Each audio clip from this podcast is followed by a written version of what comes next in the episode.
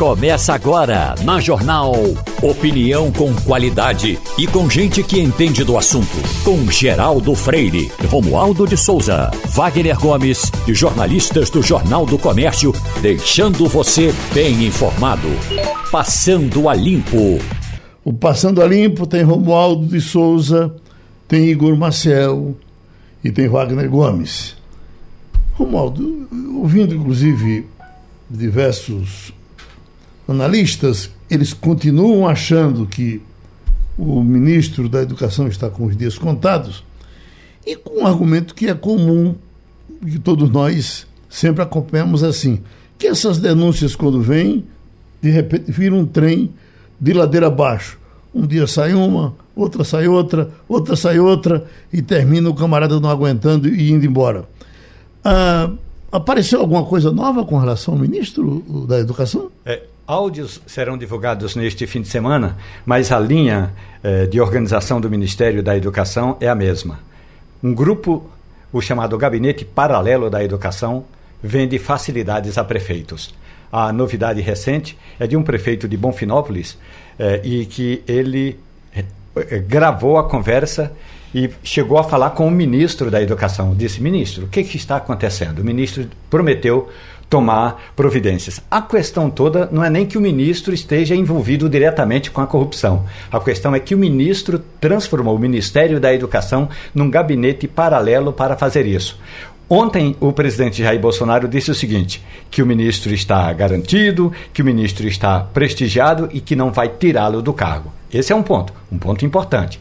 Agora, o Supremo Tribunal Federal, a ministra Carmen Lúcia, já abriu a investigação e isso pode fragilizá-lo e essa é a questão que está incomodando ao Palácio do Planalto. Porque quando a investigação estava entre um grupo de procuradores, a mando do Procurador-Geral da República, Augusto Aras pegou o processo e levou para a Procuradoria e aí entregou a um grupo de procuradores. Quando estava só aí, tudo bem. O problema é que agora a ministra Carmen Lúcia abriu oficialmente a investigação. Agora, Wagner, o, o, o negócio do Bolsonaro é interessante porque ele, ele sabe exatamente como, como falar com esse pessoal que, que o acompanha. Né? Eles dizendo, olha, estão pedindo para eu votar. Já, já, já tem gente que chega, quer dizer, dá uma, uma acusada assim na, nos, nos seguidores dele, no, nos, nos, apoiadores. Uhum. Porque eh, certamente se alguém está pedindo para votar, se é deputado, é senador, não chegam, chegam já com o ministro na mão para votar.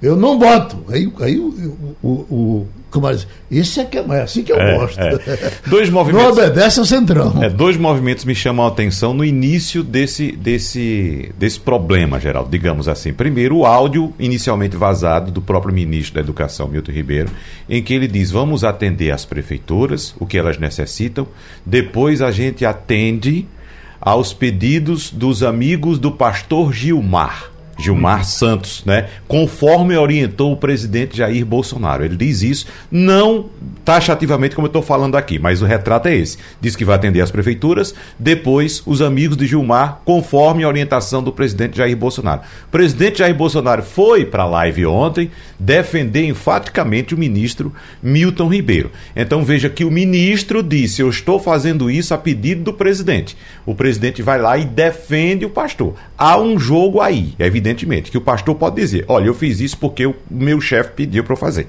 mandou, determinou fazer.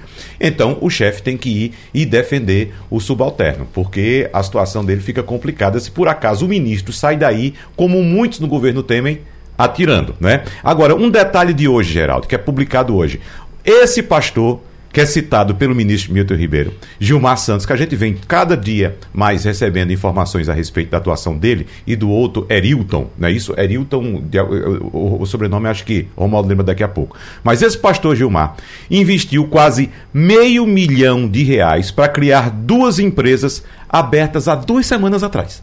Uhum. Há duas semanas atrás. Então, e no mesmo dia, 8 de março deste ano, ele abriu uma faculdade em Goiânia com um aporte inicial de 100 mil reais e registrou uma editora na cidade vizinha de Aparecida de Goiânia, lá perto de Romualdo de Souza, em Brasília, com um capital de 350 mil reais.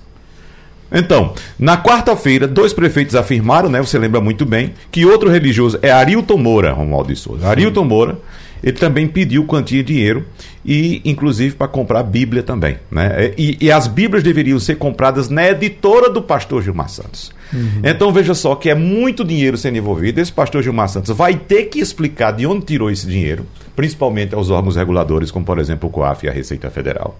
Porque senão ele vai ficar muito complicado. E aí eu volto para o início da minha conversa. Por que o ministro Milton Ribeiro disse que estava fazendo aquilo por orientação do presidente da República ao pastor Gilmar Santos. E por que o presidente da República está defendendo, defendendo tão enfaticamente o ministro Milton Ribeiro? Tem muito rolo nesse angu aí, viu, Geraldo? Agora tem um detalhe importante, Geraldo, é que na segunda-feira o ministro ligou para o presidente da República que não estaria e não estava na terça-feira na festa de aniversário da primeira-dama.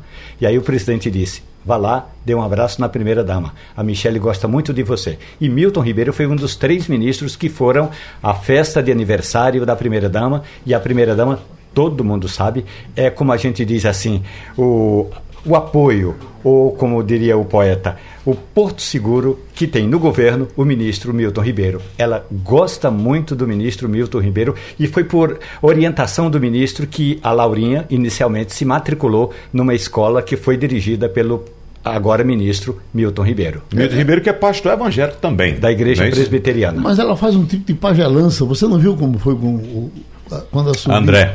O André? André Mendonça. Aquele, aquele, aquele tipo de roda, eu vejo aquilo com os índios lá, lá em uhum. Pesqueira. Mas, uh, uh, Igor, uh, coitadinho desse Ministério da Educação, porque ontem a CNN levou o primeiro deles, o, o Vélez, e que inclusive diz que, sem, sem reservas, mesmo aliado do governo, ele não saiu, não ficou inimigo do governo quando saiu, mas ele disse que é estranho esse comportamento que ele está vendo do ministro que está aí. Do mesmo jeito que Malafaia, que é meio porta-voz, olha, o ministro não me convenceu, não sei o que, é que ele vai dizer hoje, mas até ontem ele não estava convencendo uh, uh, Malafaia. Mas o ministro, o, o, o ministro da Educação, me parece até que é, é o mais preparado deles, que entrou, mas não fala português. Vélez Rodrigues? Gente, um pouquinho. Ele é espanhol, né? Ele é colombiano. Ele é colombiano. colombiano. Coisa interessante. Ministro da Educação. que não fala português. É. Vamos nós. Nem brasileiro. Não, é, é, um, um, é uma situação meio complicada. O Ministério da Educação é, foi, eu acho que, negligenciado. Talvez negligenciado tenha sido. É pouco para classificar, porque você começa logo o governo em 2019 com o Vélez Rodrigues. Nada contra o trabalho do Vélez Rodrigues ele tem um trabalho acadêmico, tudo, mas eh, eu acho que a, a colocação dele ali, a, a, quando formou o ministério e colocaram ele ali, eu acho que o, a saída dele diz tudo. Na saída dele, viu, Geraldo, se você estava assistindo lá, quando foi para demitir, o mal deve lembrar disso, Bolsonaro foi lá falar, disse, olha, é, se ligou para o Olavo de Carvalho e disse, olha, esse ministro aqui que você indicou, você conhece, conhecia ele de onde? Ele já, já era ministro, tá? Uhum. Ele conhecia ele de onde? Ele disse, eu não conheço ele, não. Ele disse, mas você não indicou ele? Aí ó, disse que o Olavo de Carvalho disse, disse não, eu já tinha visto uns trabalhos dele, eu sei que ele escreve umas coisas boas, mas não, não, não conhecia ele, não. Eu indiquei, você botou no ministério, é um problema seu.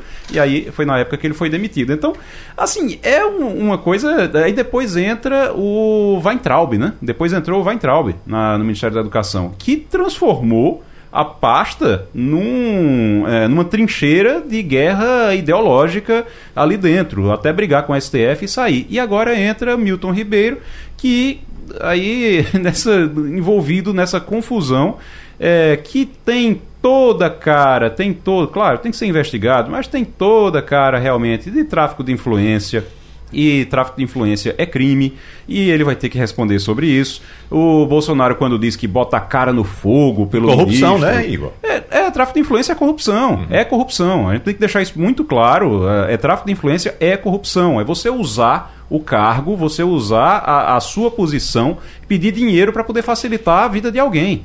E é isso que ele está fazendo. É isso que ele está fazendo. Que dizem que ele não tem a simpatia da bancada evangélica, ele trabalha com os evangélicos de fora, os de dentro, parece que ele. Pelo menos dizem isso. Os evangélicos não são muito unidos, né? Tem a bancada também. evangélica. Um tem uma. Tem uma denominação ali e eles acabam, né? Uma... A bancada evangélica não é propriamente uma bancada tão coesa assim. Já tem um detalhe importante. A outra questão é que os pastores da igreja presbiteriana igreja do ministro Milton Ribeiro, não é, participam é, efetivamente, deputados é, ligados à igreja presbiteriana não participam da bancada evangélica exatamente por essa questão. Eles entendem que é fundamental fazer a separação. Até do ponto de vista da estrutura da igreja, eles querem falar e eles falam o tempo todo nessa separação, Estado e igreja. Uhum. Agora, no, quando a bancada evangélica se reuniu nesta semana em Brasília, a bancada deixou claro que não apoia efetivamente o ministro, mas apoia o governo do presidente Jair Bolsonaro. E isso aí é uma palavra, é como se fosse uma carta em branco. Da mesma forma, porque quando a gente fala nos nomes dos ministros da educação, a gente se esquece do Carlos Decotelli. Decotelli foi o ministro que despachou Decotelli no ministério, também, mas não tinha sido nomeado. Ou seja, entre o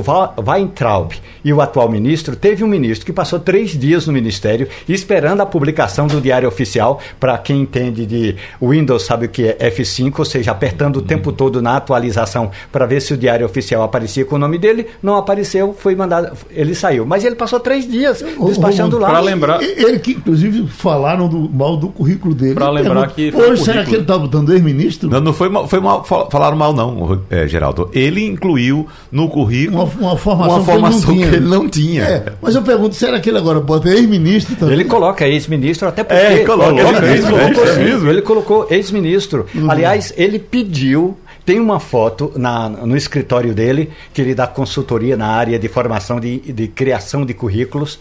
Tem uma foto dele sentado ele à mesa. Ele dá consultoria de criação Exato. de currículos. À esquerda tem a bandeira do Brasil, à direita tem uma bandeira do Império eh, e, ao fundo, uma foto grande do presidente da República, Jair Bolsonaro. Ele se apresenta como ex-ministro. E, na verdade, Geraldo, ele chegou a assinar. Só que os atos dele não tiveram validade porque ele não foi nomeado, mas ele chegou a assinar. Uhum. Rapaz, a, a é, foi de um jeito, para quem não lembra, que virou é. piada. Até hoje, até hoje quando a, a, minha esposa é, tá na área acadêmica e toda vez quando alguém vai fazer uma piada, uma brincadeira, isso é, bota, faz um currículo decotelli aí. Currículo, um currículo decotelli. decotelli. fulano recebeu um currículo decotelli. É. Virou, virou uma piada isso. Uhum. Porque coloca coisa que quando você vai atrás não tem como comprovar. Agora, Geraldo, eu quero saber como é que vai terminar essa história. Inglês, inglês, francês e é. aramaico. Aí você chega lá e não tem comprovação de nada. Eu quero saber como é que vai terminar essa história para o lado do ministro Milton Ribeiro, que até agora eu não tenho elementos para duvidar da honestidade do ministro Milton Ribeiro, porque ele creditou o ato dele. É? Ele disse: Eu estou fazendo isso aqui a pedido do presidente Jair Bolsonaro. Como é que vai sair dessa história?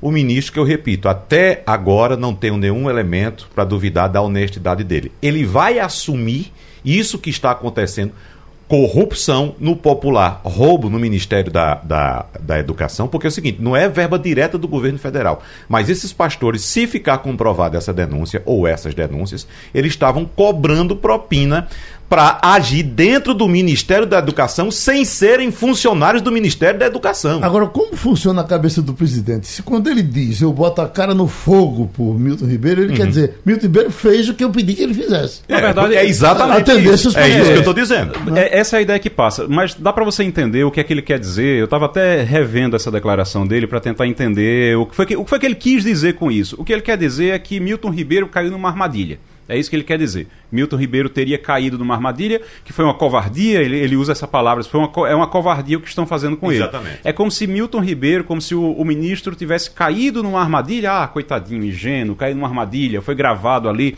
e agora, mas não foi nada, não teve, só que teve pagamento. Você lembra que outras, outras vezes que aconteceu é, algum indício de alguma coisa, e aí tinha alguma gravação, alguma coisa, sempre tem alguma, alguma coisa desse tipo no governo, ele diz, ó, oh, mas o dinheiro não saiu. O negócio das vacinas, claro. até, não, mas teve Covaxin. negociação, teve da Covaxin. da Covaxin, lembra?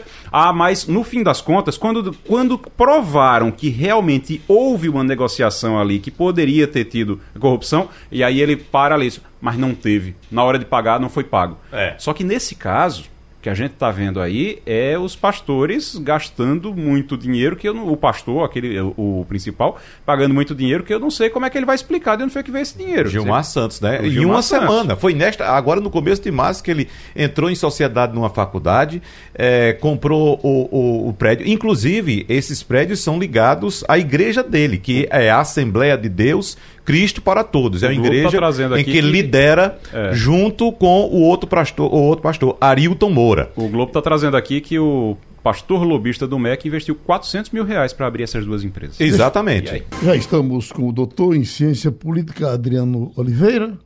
Estamos aqui, professor, com Wagner, Igor e, e Romualdo. São três e tivemos três pesquisas divulgadas ao longo da semana. As três mais ou menos parecidas em seus resultados. O que é que se pode dizer do que acontece hoje eh, com as pesquisas que foram divulgadas? Bom dia, Geraldo. Bom dia a toda a bancada, em especial o nosso Wagner Gomes. Geraldo, as pesquisas que foram reveladas, elas mantêm os cenários que eu venho trabalhando desde o ano passado. O que temos que entender é uma questão fundamental. O Datafolha foi divulgado ontem, e ao ser divulgada ontem, ela fez uma comparação com a última pesquisa dela em dezembro, e mostrou a reação do presidente Bolsonaro tanto no âmbito da aprovação da gestão dele, quanto também da intenção de voto.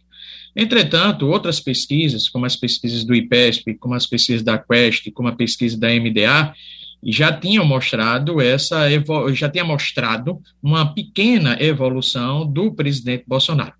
Mas tanto a pesquisa da Datafolha como as outras pesquisas que estão sendo divulgadas, inclusive quinzenalmente ou até semanalmente, têm mostrado que os cenários continuam. Ou seja, existe ainda a possibilidade de vitória do ex-presidente Lula no primeiro turno, existe a possibilidade de vitória forte do presidente Lula no segundo turno, e o presidente Jair Bolsonaro não é um presidente que deve ser relegado. Eu sempre alerto isto. O presidente Bolsonaro, ele tem condições de se recuperar em virtude da guerra, em virtude da Covid-19. Se a guerra aparentemente é um problema, é, mas também pode ser uma solução para o presidente, assim como a Covid-19. O que a pesquisa mostrou claramente, e veja que o tempo ele está se limitando, ou seja, nós já estamos perto da, da eleição presidencial, são as chances da terceira via. Lembre que quando cantaram uma possível superação por parte de Sérgio Moro para com o presidente Bolsonaro, eu alertei, salvo engano, inclusive no Passando a Limpo, que não era, essa eleição não era o momento de Moro. E a pesquisa da Datafolha, assim como a pesquisa do IPESP, divulgada nesse instante, agora neste momento, também mostra isso. Segundo lugar, nós estamos observando uma grande dificuldade de outros candidatos, como João Dória, que, é, que e destaco por ele ser governador do estado de São Paulo, ele poderia estar muito melhor, ele já poderia ter apresentado indícios de crescimento, e o Ciro Gomes também, que é esperado, porque enquanto Lula existir, Ciro Gomes estará presente. Portanto, estamos caminhando para uma eleição presidencial fortemente disputada, uma eleição que será disputada em condições do Lula vencer no primeiro turno e de o presidente Bolsonaro vencer o Lula no segundo turno. O que nós não sabemos, e isso é importante destacar, é de como o país sairá desta eleição. Ou seja, a eleição ela caminha para uma intensa polarização, mas nós não sabemos quais serão as estratégias do candidato, estratégias estas que podem dificultar, inclusive, a realização de um novo governo a partir de 2023. Um dado importantíssimo. Qual é o desafio do ex-presidente Lula, que as pesquisas têm mostrado? Diminuir a rejeição. O ex-presidente Lula está estável nas pesquisas há muito tempo. Se o ex-presidente Lula não diminuir a rejeição e o presidente Bolsonaro reagir um pouco na intenção de voto, isso compromete fortemente a vitória do ex-presidente Lula no primeiro turno. Então, no segundo turno e no primeiro turno. Então, é importante que o PT trabalhe desde já com a rejeição do ex-presidente Lula. Isso é algo fundamental na estratégia do PT. E outro ponto de observação é de que nós estamos diante daquilo que eu já falei também no ano passado, da eleição do medo. Aqueles que têm medo da volta do Lula e, e, mesmo não querendo Bolsonaro, observam que só com Bolsonaro pode derrotar o Lula. Então não caminham para a terceira via, votam em Bolsonaro. E aqueles que não gostam do Lula e têm pavor a Bolsonaro, descobrem que só o Lula pode derrotar o Bolsonaro. Daí abandonam a terceira via e vão votar no Lula. Por isso, esta polarização que permanece. Igor Marcel. Professor, muito bom dia. Uh, eu estou com uma pesquisa aqui agora do. Acabou de, de, de, ser divulgada a pesquisa do Paraná Pesquisa, que aqui específica em Pernambuco. Foi feita especificamente para Pernambuco com os candidatos a governador. Agora, não leva em consideração ainda Marília Reis como candidata a governadora.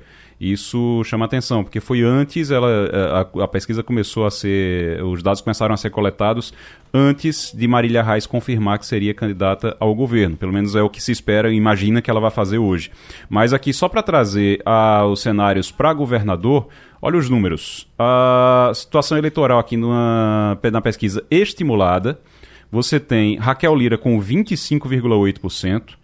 Miguel Coelho com 15,6%, Anderson Ferreira com 13,6%, Danilo Cabral com 11,9%. João Arnaldo tem 3,3% e Jones Manuel não pontuou. E aí eles fizeram uma. É, é, tem, o que chama atenção aqui, e aí é isso que eu quero perguntar a, ao professor, o que chama atenção aqui é um cenário ainda, por mais que Raquel Lira esteja bem à frente aqui, mas e depois você tem Miguel Coelho, depois você tem Anderson Ferreira, todo mundo da oposição na frente e só depois vem Danilo Cabral. Mas eu vou chamar a atenção para o seguinte: não sabe, não respondeu aqui, está com 8,9% e nenhum branco ou nulo, 19,9%. Tem muita água para passar debaixo dessa ponta em Pernambuco ainda, Adriano? Ou é, a gente já pode apontar um favoritismo de Raquel Lira ou de Marília Reis? A gente sabe que Marília Reis pontua muito bem também quando é colocada como, como candidata ao governo. Igor, bom dia, tudo bom? Igor, de modo algum, não existe favoritos na eleição de Pernambuco e me permita as observações. Esse resultado em relação a Danilo Cabral, por exemplo, é um resultado que representa o hoje. Quem trabalha com estratégia de campanha sabe que quando o PSB começar a funcionar, inclusive nas suas colunas, nas suas belas colunas, você coloca muito bem, que eu gosto muito, que você disse que o PSB tem um jeito de fazer política em Pernambuco. Então, o PSB, quando começar a fazer política em Pernambuco, Danilo Cabral vai crescer. Então, se existe um candidato hoje no segundo turno, chama-se Danilo Cabral. Não se preocupe quanto a isso. Isso é um dado fundamental que deve ser esclarecido. Outro ponto: quando Danilo colocar Lula em seu palanque, Danilo também naturalmente vai crescer eleitoralmente. Existem duas incógnitas, duas incógnitas nessa eleição. A primeira delas é o desempenho de Raquel Lira. Raquel Lira tem uma intenção de voto satisfatória para uma partida. Raquel Lira, ela se apresenta muito bem nas pesquisas qualitativas, ela tem uma boa imagem, uma excelente imagem, assim como o prefeito de Petrolina, Miguel Coelho. Então, são dois candidatos em condições competitivas. Resta-nos saber se ambos terão condições estruturais, principalmente de entrar na região metropolitana. Veja que na região metropolitana, o PSB tem João Campos, prefeito muito bem avaliado lutará contra um pouco da rejeição do PT e de Lula, que é forte na região metropolitana. Entretanto, entretanto, o PSB su consegue superar essa rejeição no interior de Pernambuco, porque o Lula no interior de Pernambuco é muito forte. Então, o grande desafio de Raquel Lira e de Miguel Coelho é adentrar na região metropolitana e, consequentemente, é, estar, estarem aptos ou conseguirem chegar ao segundo turno contra alguém que lá está, Danilo Cabral. Danilo Cabral não estando no segundo turno seria a grande surpresa dessa eleição em Pernambuco. Terceiro lugar, nós temos que reconhecer que o grande fato político desta eleição não é a filiação de Marília Reis ao Solidariedade, não é. O grande fato político desta eleição foi a decisão do prefeito Anderson em assumir a candidatura de Jair Bolsonaro em Pernambuco. Por quê? Na última eleição presidencial, Jair Bolsonaro teve 30% de votos em Pernambuco e teve um excelente desempenho no Recife. O que isso significa? Que antes pode estar, sim, no segundo turno, em virtude do bolsonarismo. Principalmente se o bolsonarismo se recuperar e se a eleição em Pernambuco for extremamente nacionalizada. Daí chegamos a Marília. A grande pergunta de Marília é: quando você faz pesquisas, é muito claro, muito nítido, tanto as pesquisas qualitativas e quantitativas, que a memória do PT, do, de Marília, para, para os pernambucanos é a seguinte: quem é Marília? É a Raiz, é Lula e PT. Ela, a partir de hoje, ela terá um grande desafio. Ela terá que se apresentar sem Lula, sem ser um PT. Ela só ficará com a Raiz. Como o eleitor irá reagir é a grande dúvida a grande incógnita. O eleitor pode não ligar, pode não ligar e continuar e votar e continuar votando em Marília. Mas aí vem um porém. Será que o eleitor que rejeita o PT vai optar por Marília ou por Anderson Ferreira? Vai optar por Marília ou por Raquel Lira? Vai optar por Marília ou por Miguel Coelho? Esse é o grande ponto, questionamento. Marília está sem espaço para ser o antipetismo. E se ela for concorrer com o lulismo, ela terá Danilo Cabral. E segundo fontes da imprensa, segundo informações é, recentes do jornal Valor Econômico, Lula se comprometeu, e isso é muito óbvio, subir no palanque de, de Danilo Cabral e não subir no palanque de Marília Reis. Então está aí o grande desafio de Marília. Qual seja, o desafio de Marília é fazer uma política, fazer uma eleição sem Lula e sem o PT, sabendo que as duas grandes votações que Marília teve em Pernambuco, em particular no Recife, foi com o PT e com Lula. Portanto, uma conclusão muito clara. Hoje só existe um prognóstico para a eleição de Pernambuco. Um, é a possibilidade muito forte de Danilo Cabral estar no segundo turno. A outra vaga está em aberto. É verdade. Ah, e está falando desse potencial de Marília Reis. Tem uma medição também que foi feita pelo Paraná Pesquisa para o Senado. Essa medição para o Senado, e aí, lembrando as palavras do professor Adriano agora, é exatamente, são, foram, é, essa medição ela foi feita com a perspectiva de Marília Reis no PT, com Lula ao lado. Mas os números são os seguintes: para o Senado, Marília Reis tem 46,2% das intenções de voto. André de Paula, 14, Gilson Machado, 5,4, Carlos Veras, 2,3 e Eugênia Lima, 1,4. Ok, vamos abraçar daqui outra vez o doutor Adriano Oliveira, participante sempre aqui do Passando a Limpo. Nós estamos agora com o secretário de Saúde do Estado de Pernambuco, André Longo. Doutor André, eu até peço aqui a mesa para me ajudar no apanhado, porque eu só tenho notícias boas com relação a, a, ao domínio da pandemia. Eu, por exemplo, eu tenho informação de que uh, João Pessoa, que andou com 80% de, de, de leitos ocupados, estaria uh, a zero, não teria nenhum internado com uh, problema da, da pandemia. O, o Rio Grande do Norte também na mesma situação. A Bahia está reclamando muito pouco. O Ceará está reclamando pouco. É, Pernambuco, o senhor vai, vai nos dizer como está. Então, o que você tem, é, é, Wagner, para somar aqui para a gente trazer o doutor André? Geraldo, para resumir, a gente tem aquele quadro que já vínhamos traçando antes ou durante o iníciozinho do surgimento da Omicron, que assim como ocorreu na Europa, na América do Norte e países asiáticos também, a Omicron chegaria com bastante força atingiria um pico bastante elevado, maior do que o, o, o, a primeira onda da Covid, mas que cairia logo em seguida. E isso está acontecendo agora, conforme foi desenhado. Você que vem de Brasília, Romualdo, como é que está Brasília? Pois é, Brasília eh, deu uma recaída agora, né? Houve um aumento de, do número de casos, principalmente porque o governo do Distrito Federal eh, suspendeu o uso de máscara e aí você sabe como é que é. Uma coisa é você obrigar o uso da máscara, aí muita gente usa, mas quando desobriga e se tiver de obrigar novamente, a reação não é das melhores. Então, houve um, um aumento, um aumento significativo no número de pessoas infectadas e isso é inquietante. Eita, acabou minha festa. Uhum. Doutor André. Bom dia, Geraldo. Bom dia, Wagner, Romualdo, Igor. É, Geraldo, veja, nós estamos vivendo um bom momento né, em relação ao controle da pandemia.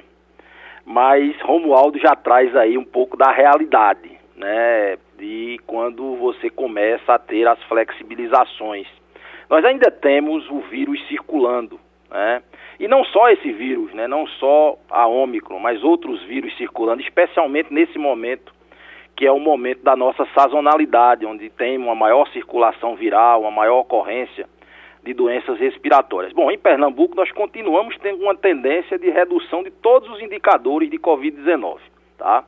Nós tá, passamos agora pela semana epidemiológica 11, o número de registro de casos graves está caindo, as solicitações de leito, nós não, não estamos a zero ainda, Geraldo, ainda temos doentes internados, né, ainda temos pessoas, inclusive, que cronificaram né, por, por complicações, é, estão nos nossos leitos de UTI, mas, sem dúvida nenhuma, né, num patamar muito mais baixo. Estava olhando agora, recentemente, a nossa taxa de ocupação está na casa dos 30%, né, variando entre 30% e 35% em algumas regiões. Né. Então, realmente, são um patamar muito é, importante de redução de indicador. A circulação viral, a gente já teve 50%, 60% de positividade em quem testava. Hoje isso está na casa dos 5%, 6%, que aponta realmente para uma menor circulação viral.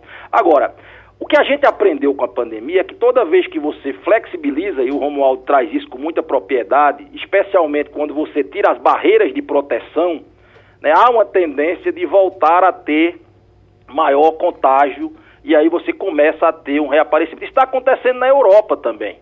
Né? A gente tem acompanhado a Alemanha, a gente tem acompanhado agora mais recentemente a Inglaterra, que começa a ter um no, uma nova onda né, de casos. E toda vez que você tem uma nova onda de casos, você tem aqueles susceptíveis. A gente tem que lembrar que aqui em Pernambuco, por exemplo, a gente tem dose de reforço para pessoas que, que são as pessoas mais susceptíveis, os idosos, por exemplo. Então a gente tem hoje 70% das pessoas com mais de 60 anos tomaram a dose de reforço, mas veja que tem 30% que é mais vulnerável. Então se a gente tiver uma grande circulação viral novamente, pode ser que essas pessoas, né, é certo inclusive, que essas pessoas possam adoecer com alguma gravidade. Então essa é a nossa preocupação né, como autoridade sanitária é da gente estar tá passando, primeiro, a mensagem da necessidade das pessoas buscarem fazer o ciclo completo de vacinação. Depois, que ainda não é momento de relaxamento total, é momento de voltar a conviver, de dentro do nosso plano de convivência que tem avançado, mas vamos manter minimamente o cuidado, que é um legado, a gente acredita que tem que ficar como um legado é, desse processo tão doloroso que a gente passou nos últimos dois anos. Wagner? Secretário, é, é, muito importante, eu acredito, que o Estado mantenha também esses cuidados, essa certa rigidez na, na, na, na vigilância contra a Covid-19, mas a gente está acompanhando uma parte da população também um tanto inquieta, né, impaciente, porque uh, o Estado, diferente de outros, manteve a obrigatoriedade do uso de máscara, principalmente em, em, em ambientes fechados, mas mantém também em ambientes ao ar livre, secretário. Não seria já o momento também de dar uma, uma aliviada na, na, na, na, utilização das máscaras ao ar livre, até porque as pessoas costumam fazer caminhadas, fazer exercícios e queriam ter um pouco de liberdade. Eu faço essa colocação porque nós já atingimos no Brasil é, 80% da população é, vacinada, secretário. E claro, é importante que a gente mantenha os cuidados, mas a vacina não ajudaria a dar um refresco, não, agora?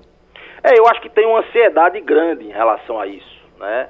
Mas quando você pega todo, a grande maioria dos analistas, das instituições sérias da área da saúde, na comunidade científica, ela ainda acha precipitada a retirada total de máscara, inclusive em espaços abertos. Porque você tem esses susceptíveis que eu estou falando. Então, as pessoas idosas devem continuar usando máscara em qualquer ambiente as pessoas com mais você tem 30% de pessoas idosas que não se que não tomaram vacina, né? Então é recomendável sim. Quando você tira a obrigatoriedade, ocorre isso que que Romualdo falou normalmente, né? As pessoas tendem a desprezar o uso em todos os ambientes. E isso, né, é uma coisa que a gente entende que nesse momento ainda não é o mais adequado, especialmente porque nós estamos vivendo o nosso período de sazonalidade.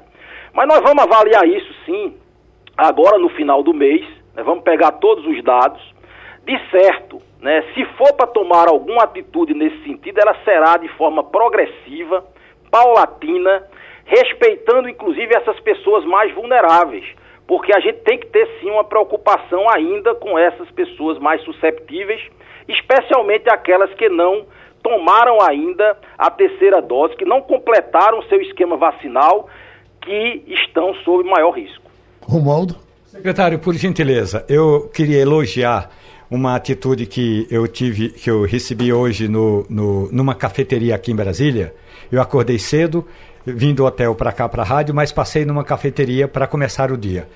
Ao chegar aqui. Você está em Recife. Ah, ao, ao, aqui no Recife. Ao chegar aqui é, é, numa cafeteria no Recife, secretário, fui abraçado pelos colegas, mas antes de entrar na porta da cafeteria, eles me pediram o cartão de vacina. Isso valoriza não a pessoa do Romualdo, mas a pessoa que tomou a vacina. Então, gostaria de elogiar esse trabalho da Secretaria de Saúde. A outra questão, secretário, por gentileza, é quando o governo de Pernambuco usa até eu, eu chamaria de eufemismo, essa história de convivência com a Covid-19.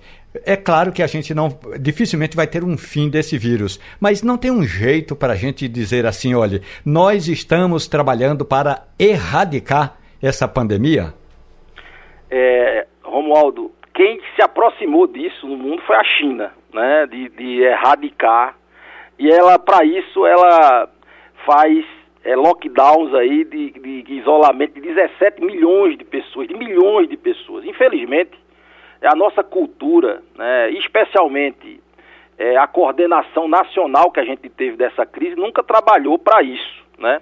Então nós, nós não, não temos né, uma linha, né, nossa linha desde o início da pandemia foi realmente de, de lutar né, para erradicar do ponto de vista, para sair dos momentos de maior agudez, vamos dizer assim, né, das ondas né, cíclicas que nós tivemos ó, nesses dois anos e buscar uma convivência né, com a circulação viral, porque nós não trabalhamos em nenhum momento né, no Brasil e, na verdade, em vários países do mundo, na grande maioria dos, da cultura ocidental, né, a gente nunca não trabalhou para erradicar é, o vírus, e sim para trabalhar na melhor convivência possível com a sua circulação com uma série de problemas é, nesse processo. Esse, esse momento que nós estamos vivendo agora é problemático, porque as pessoas querem conviver, querem voltar à normalidade, mas isso não, não se combinou com o vírus. O vírus está aí circulando e se a gente der brecha, ele volta a ter uma nova onda. Igor? Secretário, uh, quando a gente fala que o, o vírus está aí, está circulando, ele está esperando uma brecha. Qual, o que é que diferencia Pernambuco de outros estados que já é, é, aboliram a, o uso de máscara na, em, em, área aberta? O que, o que é que diferencia nesse ponto? O que é que Pernambuco tem de número que preocupa mais do que esses outros estados? Ou esses estados erraram? Eles estão errados em liberar é, é do uso da máscara? na minha opinião, eles estão errados. Eles não estão seguindo as recomendações científicas nesse momento. É, agora, cada um avalia, né, e dentro da sua responsabilidade sanitária, faz a, a escuta né, da comunidade científica né, e, e, e, e, discute nos seus comitês, né, e alguns tomam medidas né, mais à frente, é, mais adiantadas, outras retardam mais esse movimento. O nosso entendimento hoje, seguindo, volto a dizer, a maior parte dos analistas, das instituições sérias estão aí, os pareceres estão aí. O, Comitê Científico do Consórcio do Nordeste, a Fiocruz, né, é a Sociedade Brasileira de Infectologia, várias instituições estão dizendo que nesse momento né, é preciso ter uma certa cautela. Aqui a gente está tendo mais cautela ainda por conta da questão da sazonalidade. Né? Mas se for para adotar medidas, e acho que vai ser natural que a gente caminhe para isso, vai ser de forma progressiva, paulatina, respeitando né, especialmente a questão das pessoas mais vulneráveis. É preciso também considerar que cada estado tem uma condição vacinal né, que, que pode né, influenciar na tomada de decisão. Para a gente fechar, secretário, um, um evento que me tira de casa à noite é o Festival Nacional da Seresta no Recife Antigo. Pela agenda do Estado e da Prefeitura, seria o nosso próximo evento, agora no começo de maio, na semana do Dia das Mães. Ele perguntou: corremos o risco de tomar uma, eu e o senhor, no Festival da Seresta? Bom, se for sentado respeitando as normas, é possível. Estou aguardando seu convite. Tá só, não, só não podemos dançar, na é verdade. Não, veja, a gente está trabalhando, Geraldo, o plano de convivência, ele está em vigor agora até o dia 1 de abril, né? Uhum. A gente deve estar tá se reunindo na próxima semana para analisar os dados né, dessa, dessa, desse período aí, para a tomada de decisão. Nesse momento, a gente é, tá, o que está permitido são os eventos controlados, né? uhum. aqueles em que você tem que mostrar o passaporte vacinal, né, para que, que a gente tenha um ambiente mais seguro né? Uhum. E para fazer isso que Romualdo diz, valorizar as pessoas que se vacinaram, né? que se protegeram, porque essas aí têm uma condição melhor e dificuldade de né, desenvolver casos graves. Então essa é a nossa preocupação. Se a gente libera eventos não controlados, você pode ter pessoas expostas né, no maior patamar. Né? Então a gente precisa né, é, aguardar a semana que vem para tomar a decisão, inclusive para ver essa questão dos eventos públicos não controlados. Porque num evento como esse você está falando, Festival de Seresta, grandes festas em praças públicas, é muito difícil você fazer esse controle né, da questão dos, dos vacinados e dos não vacinados, né, o que favorece né, o desenvolvimento de casos mais graves, exatamente naquelas pessoas que não se vacinaram. Pronto, a gente teve a participação outra vez do secretário de Saúde de Pernambuco, André Longo. Já estamos com Fabiola Góes, que fala direto de Washington. A primeira pergunta, Fabiola, acabamos de entrevistar o secretário de Saúde de Pernambuco e fizemos um levantamento para ele do que sabíamos de, de, de contaminação, de pandemia no momento. Eu lhe pergunto, Estados Unidos, eu tenho escutado falar pouco. Nos diga como é que vocês estão aí.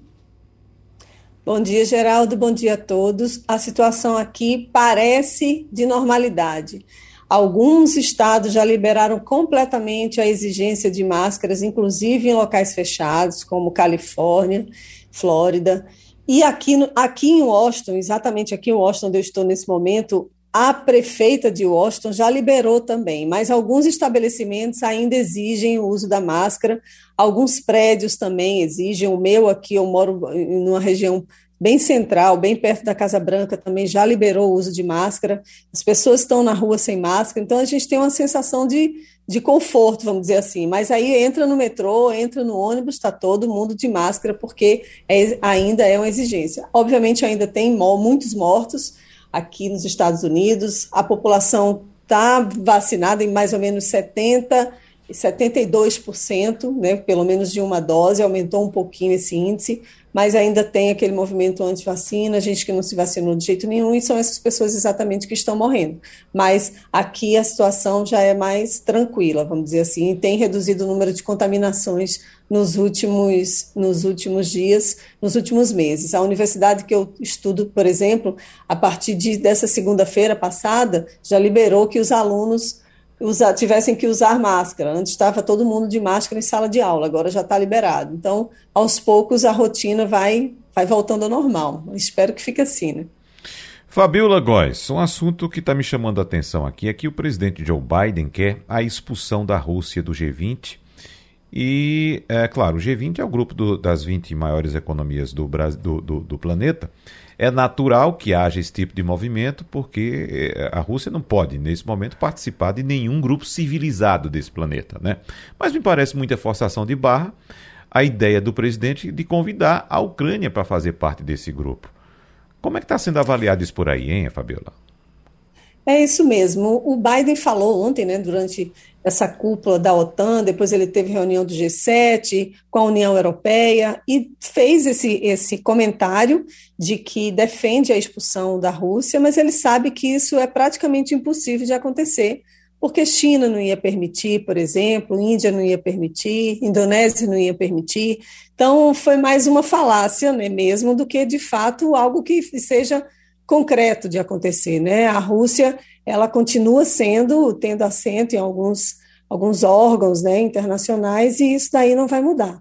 Mas o Biden, ele está muito decidido, né? Ele agora está na Polônia, ele foi para a Polônia hoje, vai ficar até amanhã, vai ter reuniões com o presidente da Polônia, Andrzej Duda, e depois vai visitar campos de refugiados, anunciou que vai receber mais de 100 mil refugiados da Ucrânia aqui nos Estados Unidos. Hoje de manhã já anunciou também que vai vender gás gás natural para a Europa. Isso é uma medida que foi, acabou de ser anunciada, porque eles querem que a Europa, que ele, os Estados Unidos, né, querem que a Europa fique menos dependente do petróleo russo. Né? A Rússia é responsável por abastecer a 40% da Europa e 40% de, e um quarto, na verdade, de todo o petróleo que a Rússia vende vai para a Europa. Então, esse anúncio agora do Biden chega em boa hora, vamos dizer assim, para os países armazenarem e se prepararem para o inverno, né? Precisam de aquecedores. Então, o Biden ele está nesse momento na Polônia, ele está reunindo, reforçando a presença da OTAN. anunciando mais sanções contra a Rússia, e isso os países da Europa continuam seguindo nesse, nesse, nessa toada aí do Biden, nessa defesa dele de, de manter né, a democracia nos países. Ele está reforçando também o número de tanques e mísseis que eles mandam, a OTAN está mandando para a fronteira da Ucrânia para se ter condições de se defender. E a gente já soube agora de manhã que as, a Ucrânia está conseguindo resistir, está conseguindo cercar um pouco algumas cidades principais para evitar que a Rússia tome toda to, tome conta das cidades, né? E a Rússia parece que está isso pelo menos é o, é o que estão falando, né? As agências de notícias ocidentais. Então a gente está vendo, parece que um arrefecimento aí nesse poder, poderio russo, pelo menos nesse, nesse dia de hoje. Para matar de inveja, quem está aqui é Romualdo de Souza, viu? Veio de Brasília, está aqui na sua terra, andando de calça curta para cima e para baixo, hoje vai comer uma rabada com açúcar. Eu não entendo. O café ele toma sem açúcar, a rabada ele bota açúcar. Mas vamos nós, Romualdo. Fabiola Góes, bom dia para você. Olhe, especialistas em Vladimir Putin dizem que uma das estratégias do presidente russo em provocar esse conflito com a Ucrânia foi para expor uma situação que tanto a Europa como alguns países da América terão de enfrentar, que é a quantidade de refugiados que vai bater a porta desses países. Os Estados Unidos estão falando aí em torno de 100 mil refugiados, o que na prática, assim no dia a dia, não significa quase nada para uma quantidade de milhões de pessoas que estão querendo ou já estão conseguindo deixar a Ucrânia. Fabiola. Bom dia, Romualdo. Se eu tivesse aí, com certeza te acompanharia no café, não na buchada, na rabada que você disse que coloca açúcar, né? É, eu, eu tenho visto aqui nos Estados Unidos muito comentário né, sobre esse favorecimento, esse, essa esse benefício né, para os ucranianos e o mesmo tratamento não é dado para outros refugiados pelo mundo. Por exemplo, o Afeganistão não receberam tanto aqui o número de em termos de refugiados. E os Estados Unidos eles vão apresentar um, um tipo de visto né, de emergência para esses ucranianos, e de fato né, é muito pouco, porque são mais de 3 milhões e meio de refugiados ucranianos, e segundo a ONU, esse número pode chegar a 10, mil, 10, 10, mil 10 milhões de refugiados. Então, é um número muito grande, os países têm feito esforços, Polônia tem recebido muito, né, que é, é, um que fica ali na parte oeste da Ucrânia, e os Estados Unidos, a China também anunciou que está liberando recursos, Europa como um todo liberando recursos para ajudar nesses refugiados. E aqui, certamente, é, os que virão para cá, os, os, ucranianos que virão para cá, têm algum tipo de ligação, ou familiar, ou com amigos, para poder abrigá-los aqui nos Estados Unidos. E, e, isso é uma medida que o Biden toma, né, uma medida em que a popularidade dele está baixa. Saiu uma nova pesquisa agora, Romualdo, que os, os americanos, eles 56% dos republicanos acham que o que ele tem feito é muito pouco ainda pela Rússia, né, para conter a Rússia. É, essas medidas, essas sanções econômicas, a gente sabe que não, vai, não, vão parar a guerra, mas não estão sendo vistas aqui pelos americanos que são mais aguerridos, que gostam de uma briga, de que o Biden está fazendo por onde, né? E lembrando que o Biden ele está num momento de, fra de, fragilidade, mas ele tenta mostrar essa força. Em novembro tem eleições de meio de mandato, está correndo o risco de ficar com o governo totalmente sem poder fazer nada, porque vai mudar a Câmara e Senado e ele perdendo cadeiras, ele certamente não consegue aprovar projetos. Mas ele está aí reforçando, tentando ser o líder, se contrapondo, né, contra a Rússia nesse momento de conflito. Pronto, Fabíola, bom fim de semana para você, felicidade, a gente se encontra a qualquer momento. Que o Romualdo de Souza quer falar um pouquinho de Poli. Poli. Tem música do Poli aí, Evan? Da guitarra havaiana?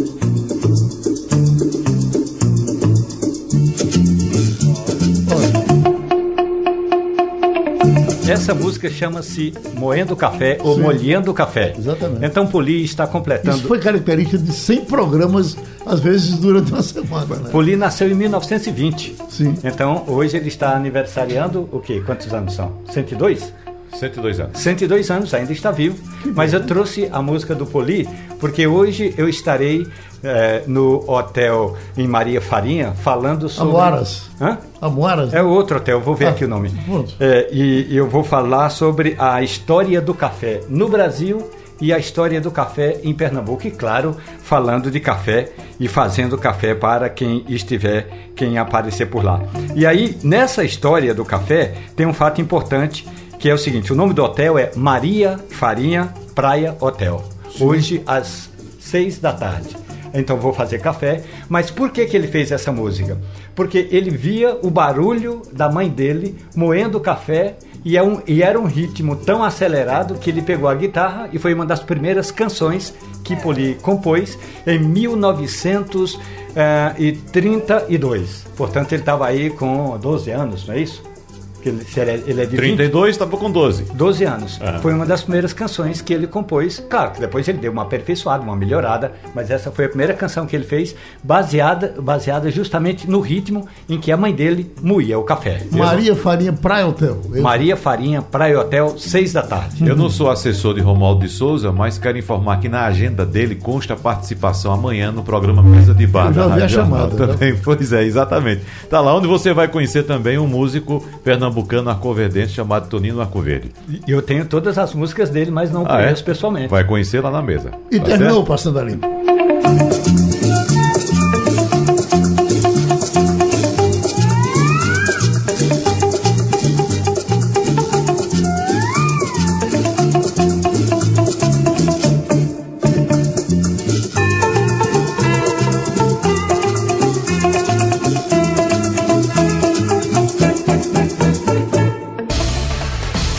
Rádio Jornal apresentou opinião com qualidade e com gente que entende do assunto. Passando a limpo.